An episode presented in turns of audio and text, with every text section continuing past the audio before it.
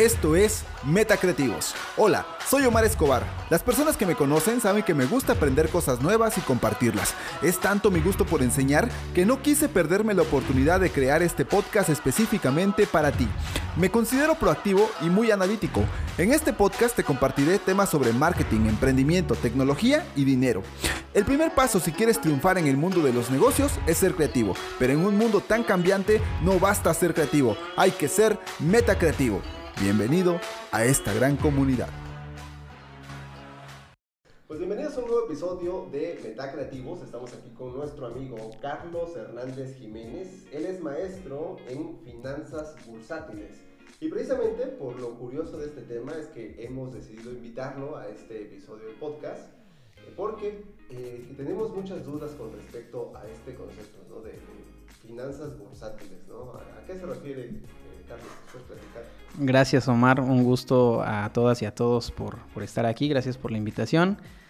Pues fíjate que sí, mucho, mucho nos hacemos esa pregunta cuando toca hablar del tema bursátil. Creo que a veces hasta ajenos nos sentimos por, por temas de que cuando pensamos en, en bursátil y pensamos en bolsa, pues es algo que no, no es para nosotros, ¿no? Pero es curioso porque desde el momento que nos levantamos hasta que nos dormimos, convivimos con, con el medio bursátil todo el tiempo.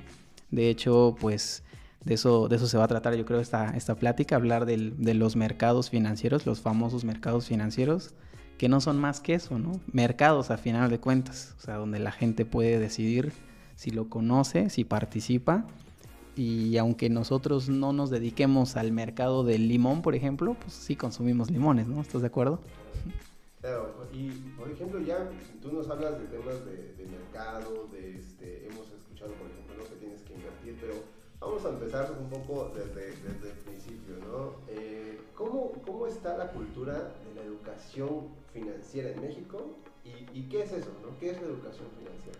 Excelente. Pues sí, mira, justo general, generalmente empezamos así, de lo más eh, popular, de lo más este, tendencioso. Ahorita, no sé si te has dado cuenta del fenómeno, sobre todo por redes sociales, que está muy de moda que las acciones, que el Bitcoin, que todo eso, que los mercados, que suben, que bajan, que la crisis, que todo eso, pero justamente tenemos que ir a lo más básico, ¿no? Porque ahorita hay mucha tendencia, hay mucha desinformación, pero gracias por la excelente pregunta de hablar primero de educación financiera. Y quisiera partir de ahí, o sea, el que nosotros nos sintamos ajenos a los mercados financieros, el que digamos, ay, la bolsa es para solo los grandes o solo para los ricos, no sé si te ha tocado ver ese, ese sesgo que tenemos, pues es un resultado de la mala ejecución de educación financiera o bien pues de que básicamente nuestra educación financiera, como si tanto la sistemática como la no sistemática, está muy mal configurada para, para el uso y eh, el ser usuarios de, productos financieros, ¿no? O sea, de hecho, eh, apenas estuve platicando con varios expertos sobre cómo escoges tu banco, ¿no? El que te da menos lata, a veces decimos, ¿no? ¿no? El que menos problemas te causa. O sea, ¿por qué es así? Entonces, todo parte de que justo nuestro sistema financiero está mal enfocado. Eh, ¿Por qué? Pues porque primeramente se basa en modelos que quizá ya están rezagados, que en su momento pues tienen un sentido, pero no se está actualizando constantemente y el que no nos enseñan a ser usuarios de productos financieros. Eso yo creo lo, lo principal, porque no nos enseñan a ser usuarios de productos financieros. Y Omar, ¿cómo crees que, que somos usuarios de productos financieros? Con una, una pregunta, una, más bien una, una palabra clave aquí de todo esto es el dinero. No nos enseñan a utilizar correctamente el dinero. Claro, imagínate, tenemos muchas veces la primaria, secundaria, preparatoria. ¿Cuántos años de educación eh, formal en México y en ninguna de ellas te enseñan a usar el dinero, a usar una tarjeta, a usar tu inversión, a usar el ahorro, a hacer, eh, comprar acciones. Ninguna de esas es parte de la educación en México. ¿Por qué crees que se debe a esto? Em, sí, claro. De hecho, como, ¿a qué se debe? Básicamente a que nuestro sistema financiero, como te decía, está configurado para que dependamos de unos cuantos. Que no haya esa famosa palabra de democratización, ¿no? el clásico ejemplo de que unos cuantos controlan la mayoría del mercado y la mayoría de la riqueza y viceversa, ¿no? para toda la población, solo hay un, un poquito de, de ese pedazo de, riqueza y de todo eso. Es el famoso 80-20, por ahí si lo, si lo han llegado a escuchar, se lo recomiendo que lo, que lo averigüen un poquito. Pero para no entrar en tanto detalle de eso, eh, pues básicamente, como dices, toda la educación que tenemos y no nos enseñan propiamente a usar productos financieros o simplemente usar el dinero. Un precepto que quiero tocar aquí y que muchas veces hablo es que, por ejemplo, el dinero no lo, no lo concebimos como lo que en verdad es, ¿no? O sea, hay definiciones del librito, le llamo yo, que dice el dinero es un conjunto de activos y que tiene que ser medio de cambio, hasta nos dice el Banco de México, ¿no? El dinero es dinero por tres cosas, medio de cambio, unidad de valor y depósito de valor, ¿no? Y la gente pues no, pues, no entendemos nada de eso, ¿no? Y no nos explican lo que en realidad es el dinero y yo abiertamente siempre comento que el dinero no es más que otra mercancía, Una mercancía que se compra y que se vende como cualquier otra en el mundo. De hecho, hasta hago la pregunta, ¿cuál es la mercancía más cara del mundo, no? Y muchos responden, no, que los diamantes, no, que el oro, no, que otras cosas, ¿no? Pero pues en realidad la mercancía más cara del mundo es el dinero. Entonces, ¿por qué no empezamos a comprarla y a venderla, ¿no? Como lo que es. Y entramos en ese curioso mercado de valores que ya empieza a tener sentido, ¿no? Cuando hablamos del dinero de esta forma, un mercado de valores ya empieza a dar sentido, porque dices, ah, ok, con el dinero puedo tener valores, ¿no? Hay un, hay un eh, inversionista muy famoso que se llama Warren Buffett, justo apenas fue su cumpleaños, es el, como el gurú de los inversionistas, y él nos dice, dinero es lo que, perdón, precio es lo que pagas, o sea, entre paréntesis dinero, valor es lo que recibes, ¿no? Entonces, eh, yo creo que por eso es que la educación financiera aquí en México, pues nada más no no, no funciona en sentido de ser usuarios de productos. Y lo que entiende pues, el gobierno o las instituciones financieras por educación financiera generalmente es el tema de crédito, ¿no? Como cómo hacer para pagar y cómo hacer para deber en lugar de cómo hacer para crecer, ¿no? Crecer con dinero, saber administrarlo. Y no salimos de la educación financiera de que aquí este, es el cochinito y este es la tarjeta y se acabó, ¿no? O sea, está muy, muy, muy limitado la área, las áreas, perdón, de, de, de qué es lo que abarca el sistema, un, un, sistema financiero en donde se ocupa dinero. Claro, ahora, Carlos, por ejemplo, los mexicanos o nosotros los jóvenes que salimos de la universidad con la intención de trabajar, de ganar dinero, ¿qué le recomendarías a un joven que está saliendo de la universidad y empieza a trabajar? ¿Qué hacer con su dinero? ¿Cómo distribuirlo? Ok, excelente. Y justo a eso vamos con la educación financiera. Antes de, de, hablar de justo de, de lo, el, el, crédito y que endeudarte y que los bancos y todo eso, igual un concepto primordial de después de haber entendido qué es el dinero es pues, cómo administrarlo, ¿no? Y eso lo hacemos a través del el famoso presupuesto. Y justamente, ¿no? Eh, el presupuesto nos los enseñan como lo que tienes más lo que gastas, se acabó no hay más, ¿no? Como que no nos enseñan el presupuesto como algo que debes de anotar, como algo que debes de registrar en una calculadora, en una libretita, lo que sea, pero no nos enseñan a, practicarlo, ¿no? O sea, es como el ejemplo de, de, de, cómo nos enseñan a comer bien, ¿no? Ah, pues claro, que verduras, frutas y la pirámide de la alimentación y todo, ¿no? Pero no nos enseñan a, realmente cómo practicarla, bueno, exacto la, buena, la buena alimentación entre, es igual a pues, la buena administración del dinero, ¿no? Entonces yo creo que el presupuesto, más allá de hablarlo como, como algo que se debe de anotar, registrar, algo que es meramente teórico, pues yo creo que se debe llevar a la práctica y no se acaba con solo ingresos y gastos, ¿no? También el presupuesto es muy importante destinar una parte a la inversión en nosotros mismos, que es educación, conocimiento, este, competencias, ¿no? Que, que hoy en día bastante son necesarias, el desarrollar más competencias. También el tema de la seguridad, seguridad hacia nosotros, tener un fondo de ahorro, ¿no? Es, es, muy triste que hay, ah, en situaciones como por ejemplo la pandemia vemos negocios cerrar, quebrar, personas igual teniendo problemas económicos porque no, no se tiene un fondo de ahorro, ¿no? Que también la situación económica no ayuda, estoy de acuerdo, pero no se tiene el hábito de, de prever, ¿no? De hecho, hacemos muchas cosas de manera reactiva que preventiva. Y entonces el presupuesto debe también ser así, debe ser preventivo y no reactivo. Y finalmente el tema del, ahorro, ¿no? De el famoso eh, de tanto que gano, estos pesitos los guardo, ¿no? Pero yo creo que ahorita hablamos un poquito más del ahorro. Por ahí vi una de tus historias que no estás tan a favor de las tandas. Ah, claro, las detesto. Aquí abiertamente lo digo, ¿eh? Las detesto, las odio y si algo me van a decir, aquí estoy con mucho gusto, ¿no? mira, mira, eh, no es que critique totalmente al ahorro o a las tandas en su, en su, en su práctica. Más bien es en el concepto de que es hasta ahí el único, eh, la única herramienta o la única que tenemos que hacer con nuestro dinero, la única acción, ¿no? ¿A qué voy con esto? O sea, sí, la práctica del ahorro es tener una disciplina y un hábito. En el caso de las tandas es tener un sistema que nos ayude a ahorrar, ¿no? Lo que detesto y lo que estoy en contra es que se dependa totalmente de ello y que sea algo informal. Hoy en día guardar el dinero en el cochinito, en el colchón, en la tanda, es un sistema obsoleto. ¿Por qué obsoleto? Pues porque nuestro dinero pierde valor todo el tiempo. Y no es algo que inventó Carlos Hernández en este momento o ayer, ¿no? Es algo que por situación macroeconómica y, situación de, toda la, digamos que el, contexto que tenemos histórico, pues nos ha, nos ha dado pie a eso, ¿no? Que sepamos que el, modelo en el que estamos, llamado pues, capitalismo, se gana con capital, ¿no? Su, su, propio nombre lo dice. ¿Cómo se gana eso? ¿Cómo se obtiene el capital? Acumulándolo. Pero no necesariamente es acumulándolo físicamente en el colchón o en, el, en, el, en la tanda, ¿no?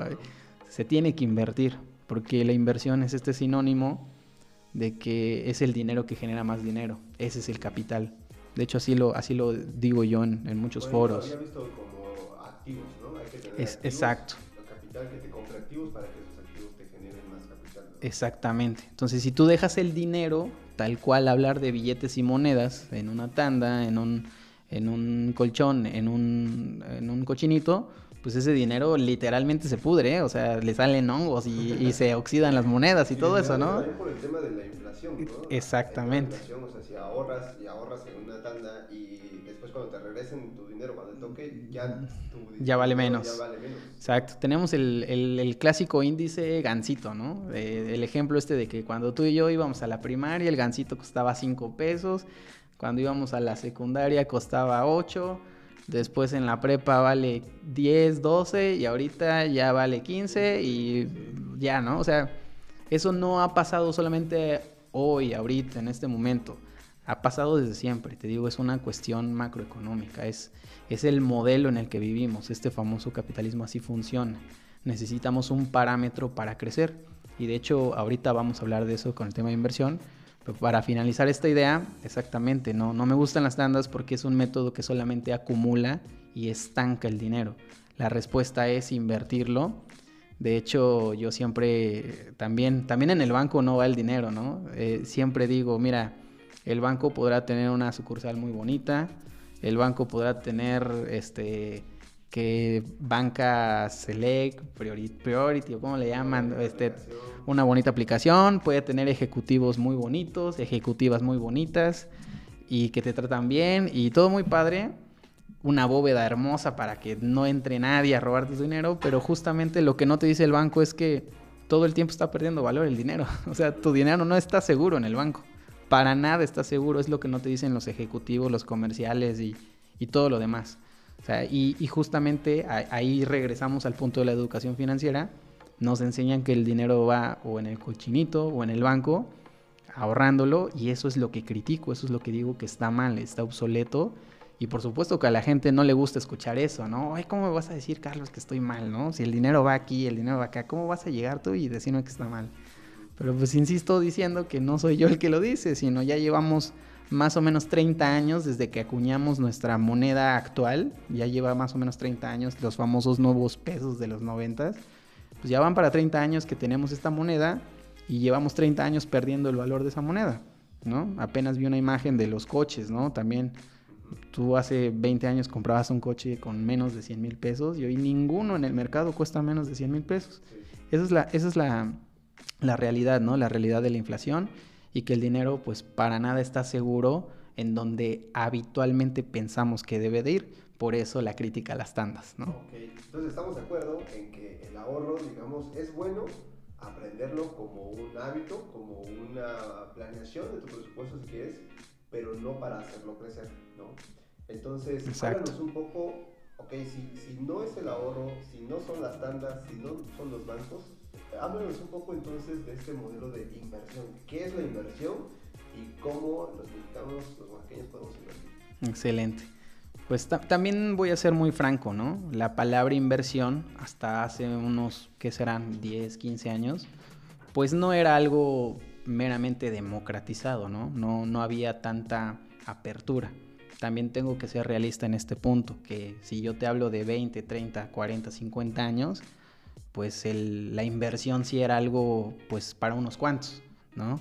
Gente que te decía que para invertir necesita que el famoso millón de pesos, que el famoso 10 millones, cosas de ese estilo, hasta hace mucho tiempo sí era una realidad, ¿no? Sin embargo, pues como dicen, como dicen por ahí, ¿no? El futuro es hoy, ya, ya estamos en otro milenio todo.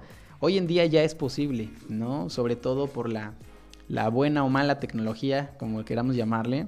Hoy, hoy en día las herramientas tecnológicas nos han favorecido mucho, no solo en aspectos de alcance o de facilidad, también en el sistema financiero. Entonces, hoy es una realidad que para llamarte inversionista, pues incluso ya lo eres, ¿no? De hecho, tú ya eres un inversionista aunque no lo sepas, por el simple hecho de usar dinero, tener el hábito del ahorro y quizá usar un producto financiero, llámale banco, llámale caja o lo que sea, pero ya eres usuario del dinero, ¿no? Cuando ya comienzas a tener ingresos. Entonces, y a veces la gente me dice, ah, bueno, pero necesito un millón de pesos, entonces, ¿no? Pues no, fíjate que hoy en día hay opciones, hoy hay opciones que son reguladas, seguras, 100%, que te pueden ofrecer inversiones desde 100 pesos, ¿no? De hecho, es el comercial, ¿no? Decir desde 100 pesos, pero la realidad es que desde un peso puedes invertir. Hay instrumentos como el famoso CETE, ahorita si quieres profundizamos en ello, pero el famoso CETE es un instrumento del gobierno que te da acceso desde 10 pesos, ¿no? O sea, 10 pesos, con 10 pesos puedes invertir. Creo que eso da un paso cuántico enorme, exponencial, de hace unos años en donde la gente curiosamente pensaba que para invertir solamente necesitabas millones. Entonces, que el día de hoy digamos, puedes invertir desde 10 pesos, yo creo que, o sea, realmente vuela la cabeza en ese sentido en el que, pues yo también quiero hacerlo, ¿no? Yo ya quiero empezar. Y, ¿Desde, y- desde qué plataforma se puede invertir con Oh. 10 pesos? Ok, mira, la verdad es que hoy en día no, no lanzo un comercial de promocionando plataformas.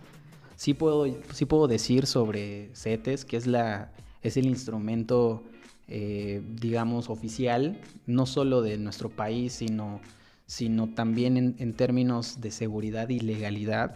O sea, el día de, hoy hay muchas opciones fuera, eh, que hay múltiples plataformas que te ofrecen inversiones pero la verdad es que para inversionistas que hoy vamos a empezar, por así decirlo, no hay otra más que las instituciones gubernamentales, ¿no? Que puede ser, en este caso, CETES Directo, que es un instrumento de Nacional Financiera. Nacional Financiera, para que más o menos le entendamos esta parte del sistema, es como el banco del país, ¿no? El banco de los bancos, por así decirlo también. Es una banca de, de desarrollo, de inversión, que nos dan los mexicanos y mexicanas, pues un instrumento para que es, es como la alcancía oficial de los mexicanos, ¿no? El CETES directo. Y cuando decimos CETES directo, no solamente hablamos del instrumento CETE.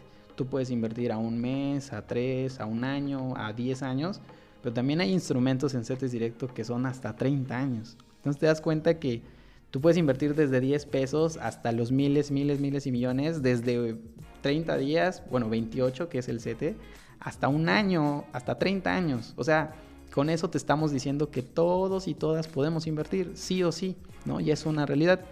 Y si ya si quieres hacer una buena, un buen, más bien si me permites el comercial, pues claro, creo que yo soy la única persona que abiertamente dice la, la respuesta más que el CETE son las casas de bolsa. Volvemos al inicio en donde hablamos de los mercados financieros. De hecho, ese mercado financiero en donde está el dinero, solo que diferentes formas, a un año, a dos años, a tres años, ese mercado donde hay dinero, donde están los CETES, así se le llama, el mercado de dinero, el mercado de deuda, se le conoce. Pero lo cierto es que hay muchos mercados dentro de, los financieros.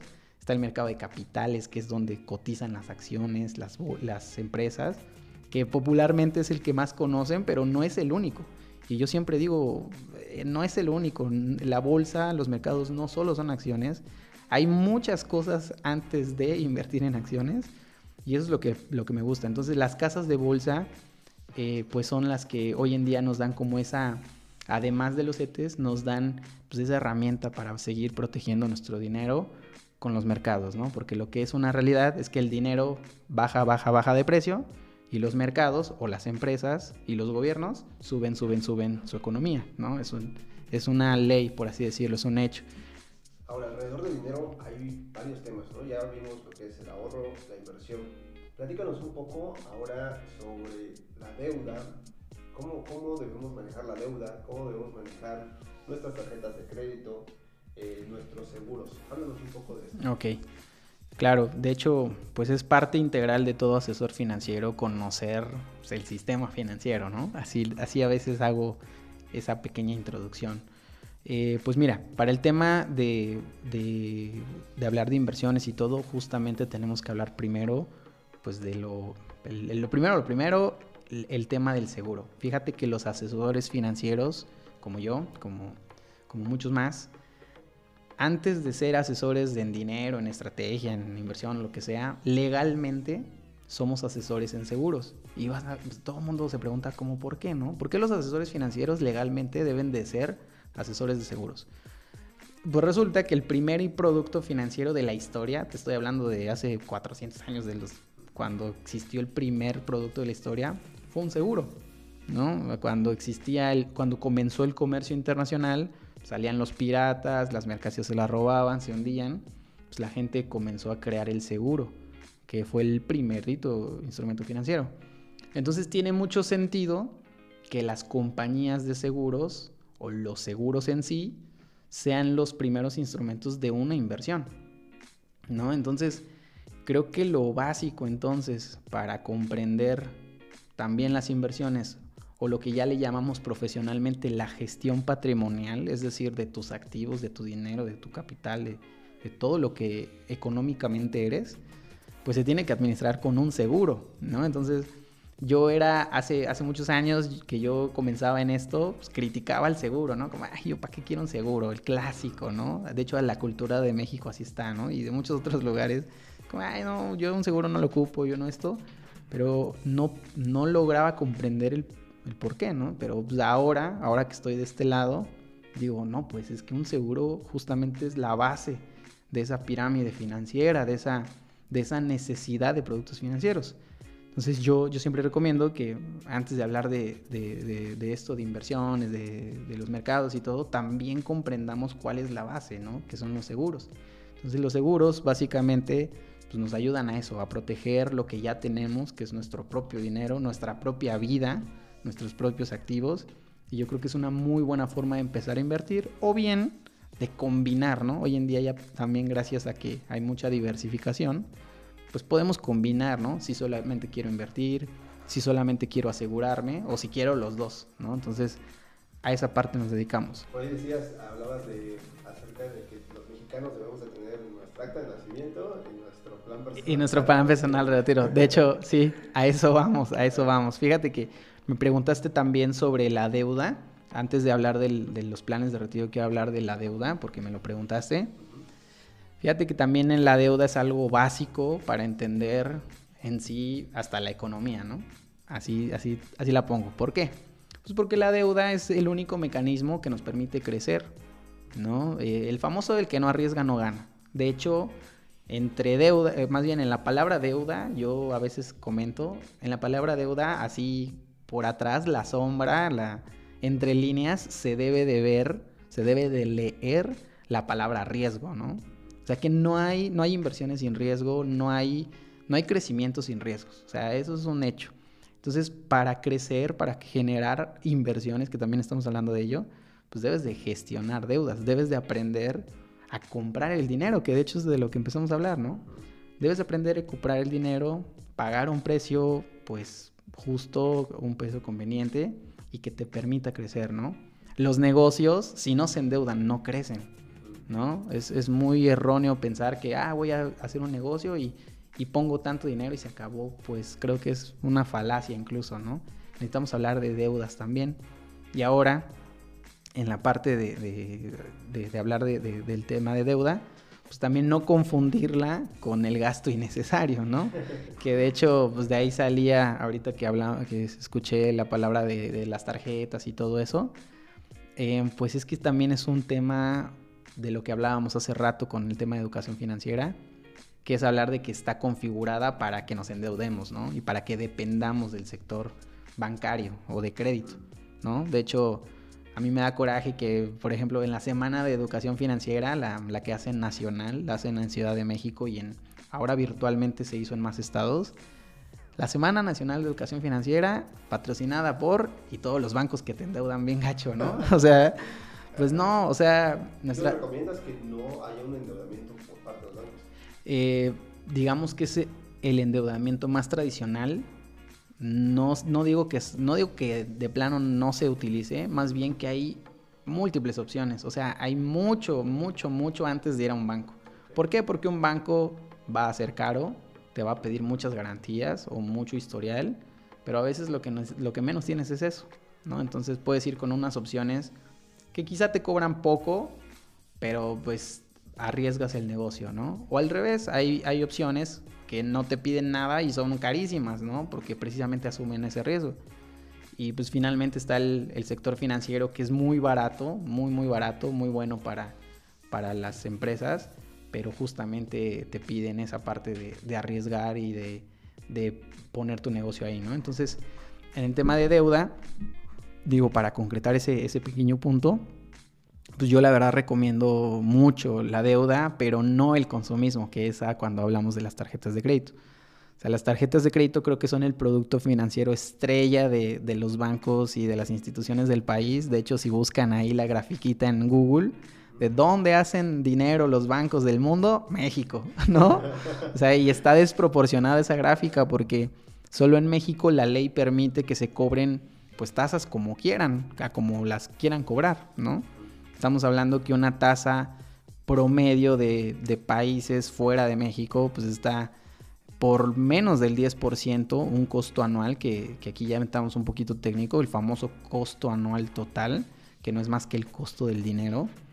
Y pues te cobran entre 10, no sé, hay, hay países que están en 5%, y en México, o sea, he visto costos anuales totales de 300%, o sea, te cobran tres veces más lo que vale el dinero en un, en un solo año, ¿no? Entonces creo que también, de hecho, nos podemos aventar otra charla después de hablar solamente del tema crédito, consumo, pero la verdad es que para, para cerrar este punto me gustaría justo decir solamente eso, ¿no?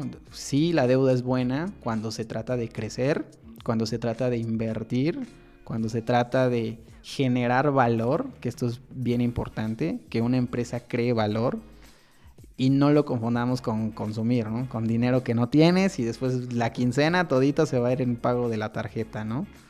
Eh, y que no sepamos justamente administrar lo que es el crédito. Entonces una cosa es la deuda que genera valor y otra cosa es el consumo que no genera valor y que no te ayuda para, para temas financieros, ¿no? Al contrario, te perjudica.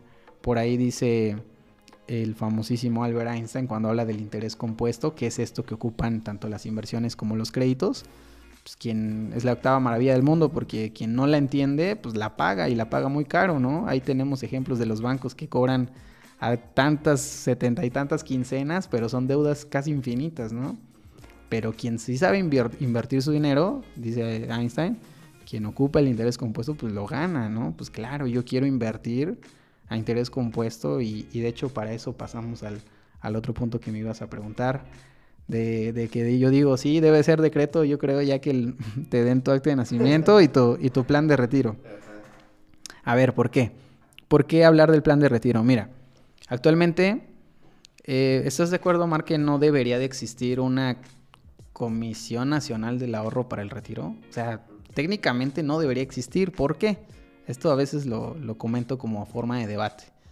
En México estamos acostumbrados a que nos vamos a retirar, pensionar y justamente ya existe o algo, un ente supremo que nos va a ver en nuestro futuro, ¿no?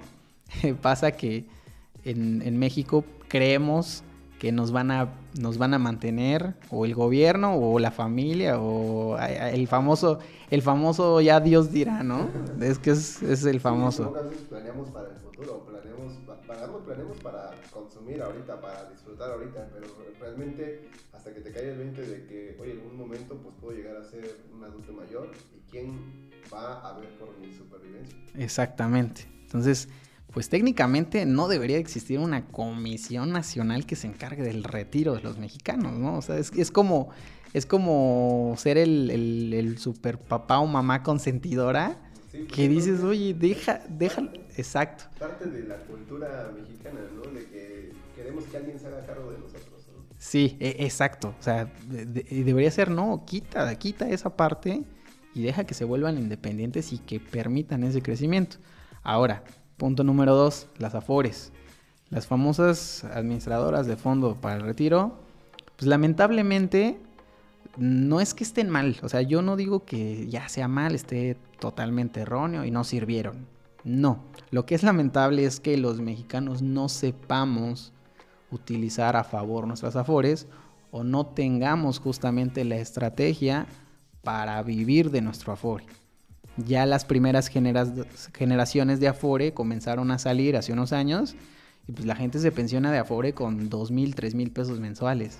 ¿Tú crees que eso es bueno? Pues para nada, ¿no? No es ni el mínimo. Entonces, pues algo definitivamente salió mal con el tema de Afores. Y curiosamente, como todo en la vida, nos culpan a nosotros, a los usuarios, ¿no? Cuando quien, a, quien debes de culpar es al que genera ese problema.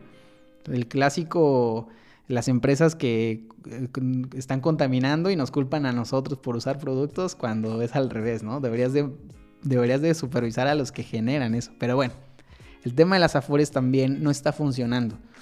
Pero no es un tema que directamente culpes al usuario, ¿no? Hay que más bien culpar qué está pasando en nuestra educación financiera, valga la redundancia del tema primero, qué está pasando en la educación financiera que las afores no están funcionando. Entonces, justamente la respuesta y lo que ha pasado que se ha vuelto un poco eh, pues más democrático es hablar del, del famoso plan personal de retiro.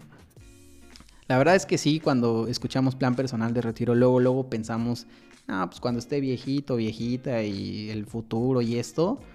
Pero más que ver un plan personal de retiro, yo creo que debe de ser un instrumento de autoinversión y un, un instrumento financiero personal, como su nombre lo dice. O sea, no pensar que el plan personal de retiro es exclusivamente para gestionar un, un, futuro, sino pensar que ese plan de retiro es ese vehículo en donde vas a estar invirtiendo, ¿no? Y vas a estar justamente guardando el capital justamente vas a estar acumulando capital para ganar ese juego en el que estamos, que es el capitalismo. Bueno, entonces, si te das cuenta, eh, no lo, no trato de tampoco venderlo, ¿no? Como, ay, sí, háblenme y yo les vendo. No, no, no. O sea, se trata de tener la cultura de cómo funciona. Entonces, las generalidades del plan personal de retiro, básicamente, es que uno, son un vehículo en donde tú todo el tiempo estás aportando generas el famoso interés compuesto, que es la maravilla, que te hace multiplicar tu dinero en lugar de sumarlo.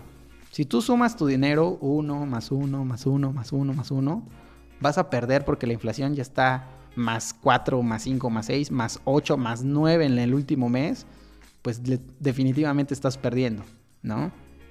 Pero la ley multiplicativa en el mundo financiero, por así decirlo, nos dice, pues no sumes tu dinero, no lo, no lo acumules inviértelo y multiplícalo. Ah, pues claro, porque si empiezas uno por uno, el siguiente ya es pues como en esta secuencia, ¿no? Uno, uno por uno, por dos, por tres, por cuatro, por cinco, por seis, y en lugar de acumularse se multiplica. Entonces, ¿qué instrumento nos ayuda con eso? El plan personal de retiro. Ahora bien, el plan personal de retiro, regreso al tema de hablar de seguros. La verdad es que sí, no, no, no quisiera que se pensara que es un seguro tal cual, pero como te decía anteriormente, legalmente un plan personal de retiro es un seguro. ¿Por qué motivo? Pues porque básicamente tienes que contratar algo de, manera legal con una institución financiera que te asegure algo. ¿Qué te va a asegurar? Pues que llegues a una cantidad pactada y se acabó. A una edad pactada también y se acabó. Entonces, legalmente un plan personal de retiro es un instrumento que se basa en la ley de seguros. Es como si contrataras un seguro. Pero aquí es a donde hago esa reflexión, ¿no? Quizá es un seguro porque pues, la base financiera son los seguros, pero el plan personal básicamente lo que hace es acumular tu capital. O sea, si tú, si tú lo ves como un instrumento de inversión, es únicamente un instrumento de inversión. Si tú lo quieres ver como un instrumento que te, que te ayuda a invertir, acumular dinero y multiplicarlo, y además te está protegiendo ante quizá una muerte, eh, alguna invalidez, exacto, puedes tener esa protección también, ¿no? Claro está que quien quiere solamente invertir, pues solamente invierte y se acabó. O quien quiere solamente asegurarse, pues solamente se asegura y se acabó. Pero el plan personal de retiro justamente es esta respuesta que, sí o sí, no creo que haya más que otra, otra alternativa para la mayoría de las y los mexicanos, ¿no? O sea, claro, un plan personal de retiro pues también puede ser hacer un negocio, generar una empresa, no sé, invertir en una actividad comercial, invertir en educación y volverte un súper especialista y profesional y pues ese sea tu plan de retiro. Pero yo creo que la mayoría de, la población pues no piensa tal cual en, algo específico, ¿no? Nos necesitamos apoyarnos de algo y esa es la, respuesta. Entonces, pues esas, son las generalidades del plan personal de retiro. Es ese instrumento que te ayuda a que aproveches el tiempo, aproveches el interés compuesto. En el, en el Inter, pues tú decidas si te quieres o no asegurar. Hay opciones en el mercado que te ayudan asegurarte, todo, todo el combo, por así decirlo. Y hay otras opciones que solamente te venden lo que necesites, ¿no? Que es invertir. Y finalmente, pues tienes el, la famosa deducción fiscal, que si no de eso ya después hablaremos, el tema fiscal también es muy importante. Por favor, no odien al SAT. Esto lo digo en buena onda, no odien al SAT, por favor. Esos memes donde que el SAT da miedo y que están peor que tu ex y que no sé qué, no, no le hagan caso. O sea, eh, hay, que saber usarlos. El SAT o, los impuestos en general son buenos. Los, impuestos no son malos. De hecho, hay, buenas lecturas de, cómo sí los impuestos, ahora que está muy de moda el cómo sí todo. Ahora a mí me gustaría aquí decir que, los impuestos son buenos, son nuestros amigos, hay que saber usarlos y que son la clave también para que tengamos ese desarrollo financiero.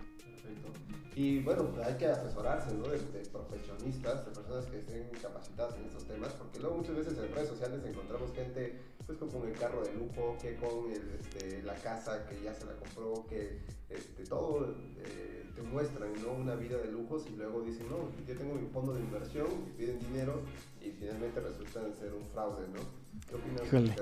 Híjole, como dicen por ahí, no me toques esa canción porque estoy, estoy bien peleado. La verdad es que sí ha sido bien preocupante la población, México y pues particularmente en, nuestra ciudad donde nos ubicamos, pues he encontrado varios casos de pseudo asesores que te, justo como dices, ¿no? Te muestran una vida súper aspiracional, o sea, que el carrazo, que la casota, que mírenme mis viajes, te piden dinero y aquí te voy a decir una, una premisa súper importante, ¿eh? nadie en el país está facultado para captar capital más que las instituciones financieras. Y si eres persona física, debes de tener una certificación, por lo menos dos o tres certificaciones. Entonces que llegue, que llegue Juanito Pérez o eh, esta persona y te, diga, ah, dame tu dinero, yo lo multiplico, de entrada ya está mal, ¿no? Y que te diga fácil y seguro también, ¿no? Entonces, pues, pues no, la verdad es que fue una, es una tendencia que está pasando. Los famosos esquemas Ponzi son pues, esos esquemas en donde pides dinero, dices que según haces algo con el dinero, en este caso los pseudo asesores te dicen que lo invierten o que están operando que mercados y que plataformas y todo eso, pero en realidad lo que hacen, en realidad lo que hacen con este dinero pues es eh, pagarlo a otras personas que van entrando al sistema y van entrando. De hecho, hasta, hasta lo explican en ese documental del estafador de, Tinder, ¿no? Que con, con dinero de una chica le pagaba a otra y así se la iba, pero pues... es que al final, de lo mismo que ellos reciben, de eso mismo se dan su estilo de vida. Exactamente, exactamente. Que confiar únicamente en asesores profesionales. Sí, que sean certificados. En particular, la primer certificación que puedes buscar en un asesor financiero es la de la Comisión Nacional de Seguros y Fianzas. Como te decía, es lo que legalmente nos vuelve asesores financieros. Pero también hay un par de eh, pues, instituciones que ayudan, ¿no? O por lo menos que trabajes en una institución regulada o que tenga un proyecto de negocio pues confiable, ¿no? Eh, hay gente que también te invita a invertir en modelos de negocio, pues que pueden ser comerciales, ¿no? Compraventa de mercancía, compraventa de algún activo, desarrollar eh, cosas cuestiones inmobiliarias. O sea, ahorita también está muy de moda el tema inmobiliario. No sé, hay un sinfín de actividades de negocio, pero que no te engañen diciéndote que van a hacer mil cosas y te prometen rendimientos y cuestiones de ese estilo cuando no las hay, ¿no? Yo creo que, yo creo que hay que tener mucho, pues, mucho sentido común para darte cuenta que el dinero fácil pues en realidad no existe, nadie te va a duplicar tu capital en tres meses y fácil y seguro, de, otra forma pues, todos seríamos ricos. Entonces sí hay que confiar mucho en lo que la ley nos dice, por más que te llamen así que parte del sistema y cerrado. ¿eh? A mí me he echado unos debates con esos amigos que dices, ya me, ya me he peleado con un par de ellos y me han llamado que hasta, no, que tú eres parte del sistema, eres cuadrado, tú eres uno más y no sé qué, pero vamos, estamos hablando de dinero, ¿no? No estamos hablando de, de, cacahuates, como quien dice, ¿no? ¿no? No estamos hablando de algo que es común y fácil y no sé.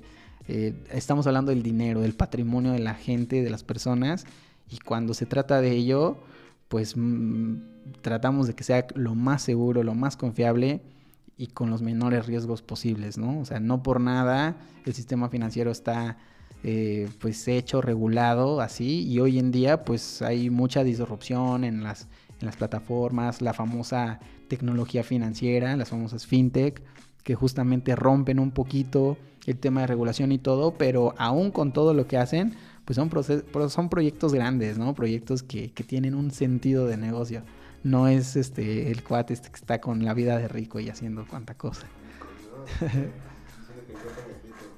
¿Tú qué recomiendas? Fíjate que a mí me encantan las criptomonedas, o sea, soy, soy fan de Bitcoin y de todo lo que existe a través de los mercados, pero en un sentido en el que hay que saber usarlas simplemente. O sea, hay que entender qué hace o qué no hace una criptomoneda. A mí me gusta mucho el Bitcoin por, por la tesis que tiene. Hay que, hay que leer muy bien lo que hizo Satoshi Nakamoto, que es el, autor anónimo de Bitcoin. Hay que entender muy bien el sentido y para qué se ocupa, ¿no? Entonces, hay que aprender a usarlas, más que decir, oye, que invierto en esto, oye, ¿qué, ¿qué me recomiendas? Mm, te recomiendo investigar y saber de qué se trata una u otra criptomoneda. Hay otras criptomonedas que están encaminadas justamente a hacer medios de pago, otras que sustentan proyectos, no sé, este, tecnológicos, eh, ambientales, etcétera. Hay, hay, mucha ciencia detrás de una simple criptomoneda y no porque... De hecho, hasta hay criptomonedas basadas en memes, ¿no? Las famosas meme coins, como la del perrito esta que se llama Dogecoin, que la puso de moda este señor Elon Musk.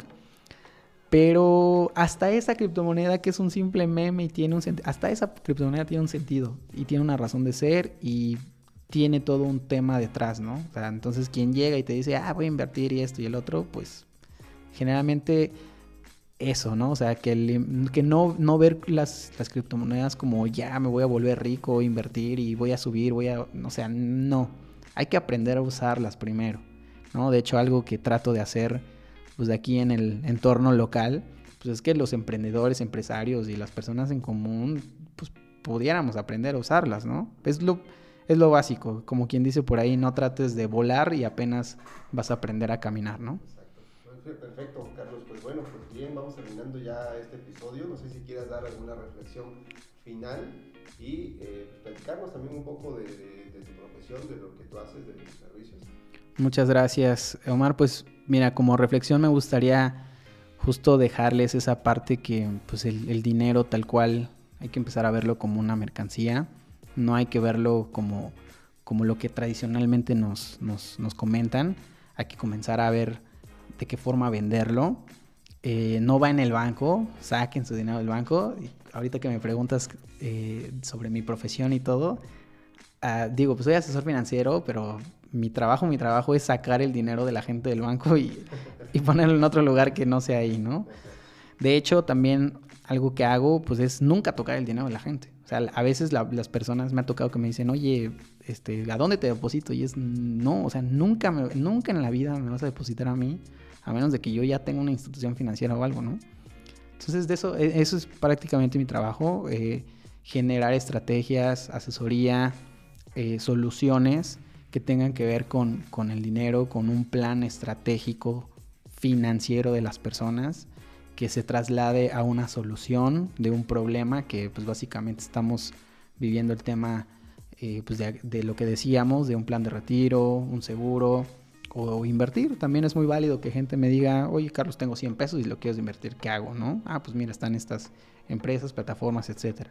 Y pues también hay gente que me dice, oye Carlos, yo tengo pero un millón, ¿no? ¿Qué hacemos? Ah, pues también vamos a invertirlo. Entonces, eso es, eso es parte de lo que, de lo que hago. Eh, doy clases, doy cursos, talleres para aprender a invertir en, en, plataformas. Personalmente trabajo con una que me gusta mucho que se llama Cuspid.